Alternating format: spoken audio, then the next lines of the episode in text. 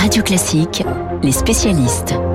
Les spécialistes à 7h39 sur Radio Classique avec ce matin François Geffrier pour l'économie, David Doucan pour la politique, David rédacteur en chef du service politique du Parisien et comme nous sommes mercredi, Bruno Kras, le monsieur cinéma de Radio Classique. Soyez les bienvenus messieurs. On va commencer François avec vous par le retour d'un gros mot en économie comme en politique d'ailleurs et ce gros mot c'est inflation. Oui, on a eu toute une série de chiffres hier en France plus 1,9% pour l'inflation. Ça paraît abstrait comme ça, mais si je vous prends un billet de 20 euros que vous auriez oublié dans votre portefeuille il y a un an, eh ben, il a perdu 40 centimes de sa valeur. Zone euro, 3%. Allemagne, 3,9%.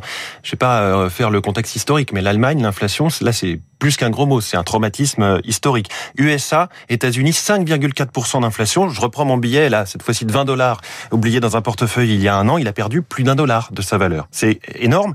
Euh, on est au plus haut historique depuis euh, depuis 10 ans sur l'inflation. Et dans le détail, euh, vous tous, nous tous, euh, ou ceux qui nous écoutent, ont pu le, le constater. Les prix de l'énergie, l'essence, plus 12,7%, les produits manufacturés, plus 6%, le tabac, plus 5%, les produits frais aussi. Alors qu'est-ce qui se passe quand il y a trop d'inflation. Euh, on a une réaction d'une banque centrale, la BCE, euh, elle a un objectif d'inflation à 2%, on est à 3%, donc on se dit elle pourrait réagir, sauf qu'on est dans un contexte de sortie de crise, la priorité c'est a priori pas d'assécher l'économie. La BCE comme la Réserve fédérale américaine ont aujourd'hui des taux directeurs qui sont au niveau du plancher et elles injectent des milliards sur les marchés et tout mouvement doit se faire de façon toujours avec les banques centrales extrêmement prudent. Alors l'inflation, ça pose forcément une question à nous tous, François, sur nos revenus ou sur notre compte en banque? Bah oui, si vous êtes euh, épargnant, le livret A, vous en avez peut-être un euh, les uns ou les autres, ça ne rapporte plus rien puisque c'est rémunéré à 0,5%, 0,5 versus quasiment 2% d'inflation. Je ne ouais. fais pas un dessin. L'assurance en 2020, ça rapportait en moyenne sur les fonds qui sont garantis euh, pour ceux qui prennent le moins de risques 1,08%. Là, aussi, on est quasiment deux fois en dessous de l'inflation. Et puis c'est moins liquide, c'est moins disponible que le livret A. Il vous reste la pierre, investir dans l'immobilier, bon ça c'est quand même des, des, choix plus plus lourds, plus compliqués, ou les actions, la bourse, mais là les, les Français n'ont pas forcément un appétit fou pour pour le risque. Donc le pouvoir d'achat est global. C'est une, une question euh, qui est, qui est vraiment globale. Le pouvoir d'achat a augmenté de 0,6% selon euh, les chiffres du cabinet Deloitte. Alors c'est des statistiques, hein. c'est pas forcément le ressenti des Français. Et on a ce débat qui monte, euh, quasiment politique. la semaine dernière, Geoffroy Roth Bézieux, patron du Medef, disait s'attendre à des hausses significatives de salaire dans les secteurs en tension, là où on a besoin d'embaucher. Bruno Le Maire a dit qu'il fallait inciter à augmenter les salaires. Valérie Pécresse, Anne Hidalgo, je vais pas faire la chronique politique de David, mais on voit que c'est un sujet qui monte. Euh, ces deux candidates ou prochaines candidates ont, ont toutes les deux employé quasiment les mêmes mots. Il faut vivre dignement de son travail. C'est un sujet qui est toujours piégeux politiquement, car on vous demande, et c'est logique, des comptes, et souvent le bulletin de vote déposé est plus sur euh, voilà un ressenti de pouvoir d'achat que sur des statistiques dans un tableau Excel de, de l'INSEE. David, c'est vrai que l'inflation, c'était un grand sujet dans les présidentielles, on va dire dans les années 70 et 80. On l'avait un petit peu oublié. Ça peut revenir pour euh, euh ce, les, cette campagne de 2022 Alors, l'inflation, ça passionne les universitaires et les économistes. Ce qui intéresse les gens, c'est le pouvoir d'achat. Ouais. Et effectivement, le, la question du pouvoir d'achat, avec la question bien précise de l'augmentation des salaires, sera au cœur euh, du début de ce campagne, de, du début de cette campagne. Euh, les propositions sont prêtes. Vous parliez de Valérie Pécresse, on va, en, on va en parler sur un oui. autre sujet tout, euh, dans quelques secondes. Euh, elle a une proposition qui est prête, c'est augmentation de 10% de tous les salaires jusqu'à 2,5 SMIC, en baissant les, euh, les charges euh, salariales sur les salaires. Donc une, on, on fait un net meilleur qu'aujourd'hui. Ça coûte 25 milliards d'euros hein, d'argent public. Euh, elle n'a pas encore dit comment elle le finançait. Alors David, ce matin, c'est la possible primaire hein, de la droite qui a retenu votre attention. On entend, on lit des responsables LR s'opposer assez fermement à l'idée d'une primaire. Je pense à Jean-François Copé, je pense à Rachida Dati dans les colonnes de votre journal mmh. euh, hier. Évidemment, certains candidats à la primaire ont déjà réagi, à commencer par Valérie Pécresse. Oui, en fait, elle, elle n'a pas publiquement réagi, mais je peux vous dire ce qu'elle euh, ce qu'elle en pense et ce qu'elle dit en petit comité. Primaire, pas de primaire, c'est leur problème. Moi, je suis candidate à la présidentielle. Qu'est-ce que ça veut dire? Ça veut dire, moi, je la veux, la primaire. Euh, Valérie Pécresse, elle, préférerait que cette primaire telle qu'elle a été évoquée soit euh, organisée. Pourquoi? Parce que ce qu'elle espère, c'est la gagner et donc avoir un élan supplémentaire, un peu de force euh, au mois de novembre quand elle s'engagera dans la réelle confrontation, qui est celle qui l'opposera à Xavier Bertrand. Franchement, c'est dur pour LR, je trouve. Parce que quand elle dit c'est leur problème, elle rappelle qu'elle-même a quitté le parti Les Républicains. Vous avez un parti Les Républicains. Oui, les deux favoris ne sont plus chez les Républicains. tout à fait, qui est en train de se démener. Non mais attendez, c'est un parti de gouvernement. C'est le RPR, c'est l'UMP. Bon, qui est dans une situation où elle ne sait pas comment organiser les choses. Euh, tout ça pour départager deux personnalités politiques qui ne sont plus chez LR. Juste, juste une remarque. Imaginez qu'il n'y ait pas de primaire. Mais qui en seraient les, les, premières victimes au fond?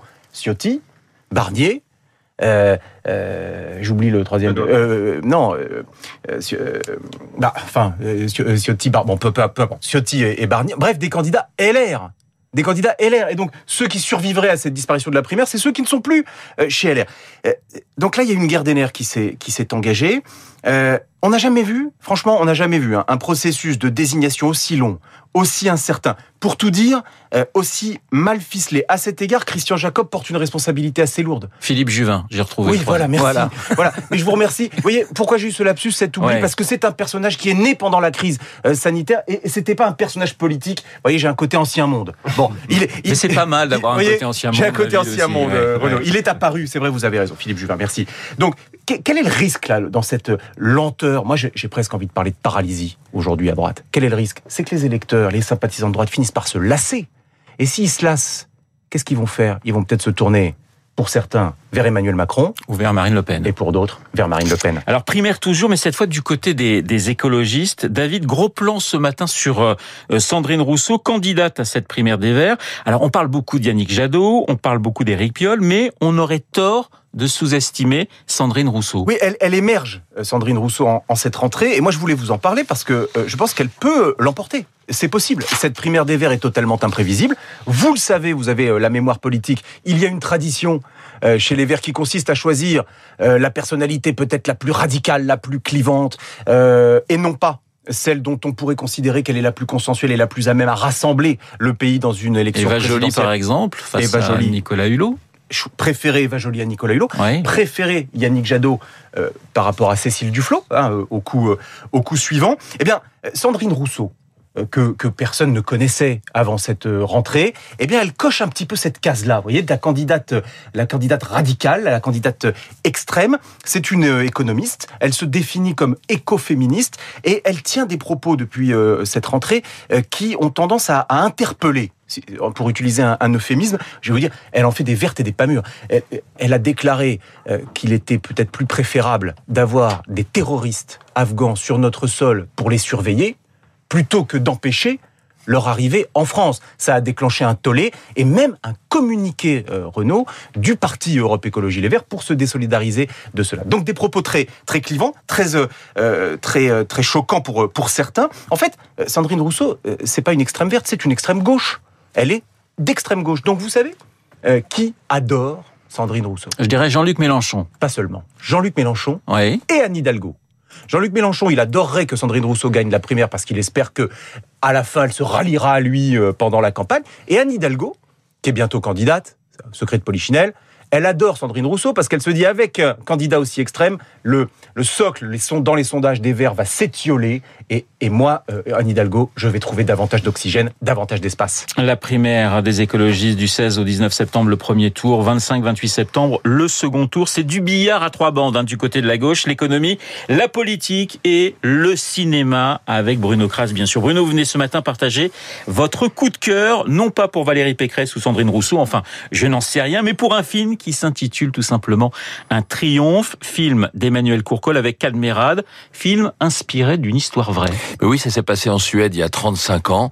En fait, un type qui était en galère, un comédien, est allé euh, dans une prison pour monter une pièce de théâtre. Alors, on l'a transposé en France, Emmanuel Courcol, c'est Cadmerade qui joue ce comédien en galère, qui est un type un peu teigneux, qui en a marre, qui est fatigué lui aussi, qui va se retrouver devant des détenus durs aussi, et ils vont monter en attendant Godot de Samuel Beckett. Alors, je vous dis pas la tête des... C'est pas la pièce la plus simple à monter. Non, c'est pas la pièce la, plus simple, peut-être des détenus. Et finalement, ils vont s'accrocher à cette pièce qui parle quand même de l'attente, du vide.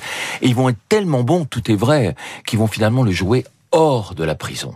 Et ça va être un succès incroyable. En Suède, ils ont fini par le jouer à Göteborg dans un grand théâtre Et dans le film, il joue à l'Odéon. Je vous raconterai pas la fin parce que il y a vraiment ça serait quand même dommage, surprise. Bruno, hein, sinon c'est une vous grosse plus, hein. surprise. Simplement, Samuel Beckett, qui était contemporain de de de, de ce qui s'est passé en Suède, a dit ce qui s'est passé à la fin, c'est la meilleure chose qui me soit arrivée à la pièce. C'est un feel good movie. Calmerade est excellent. Les les détenus qui l'entourent et les acteurs qui l'entourent, qui jouent les détenus sont très bons. Vraiment, c'est un film humain, universel, qui va faire du bien en cette rentrée. Voilà, un gros coup de cœur donc pour un triomphe euh, pour euh, pour Bruno Kras. Un petit mot très rapide sur euh, ce qui se passe de l'autre côté de l'Atlantique. Les salles de cinéma américaines sont plutôt inquiètes, Bruno. 25 secondes. oui, oui, il y, a, eu toute une réunion où Disney n'était pas présent. Warner sort ses films directement sur HBO Max. Amazon a racheté la MGM, donc on ne sait pas ce qui va se passer un jour pour James Bond. Si ça se trouve, il ira directement dans une plateforme. En fait, il y a un manque à gagner pour les salles à cause de toutes ces plateformes. Je dirais simplement que les salles marchent quand même et mourir peut attendre pour les salles, pour citer le film de James Bond qui va sortir en octobre chez nous, le prochain James Bond. Merci Bruno, Bruno Kras pour le cinéma, David Doucan pour la politique et François Geffrier euh, pour l'économie. Dans un instant, le journal imprévisible, on va parler d'une ville qui me tient particulièrement à cœur, la ville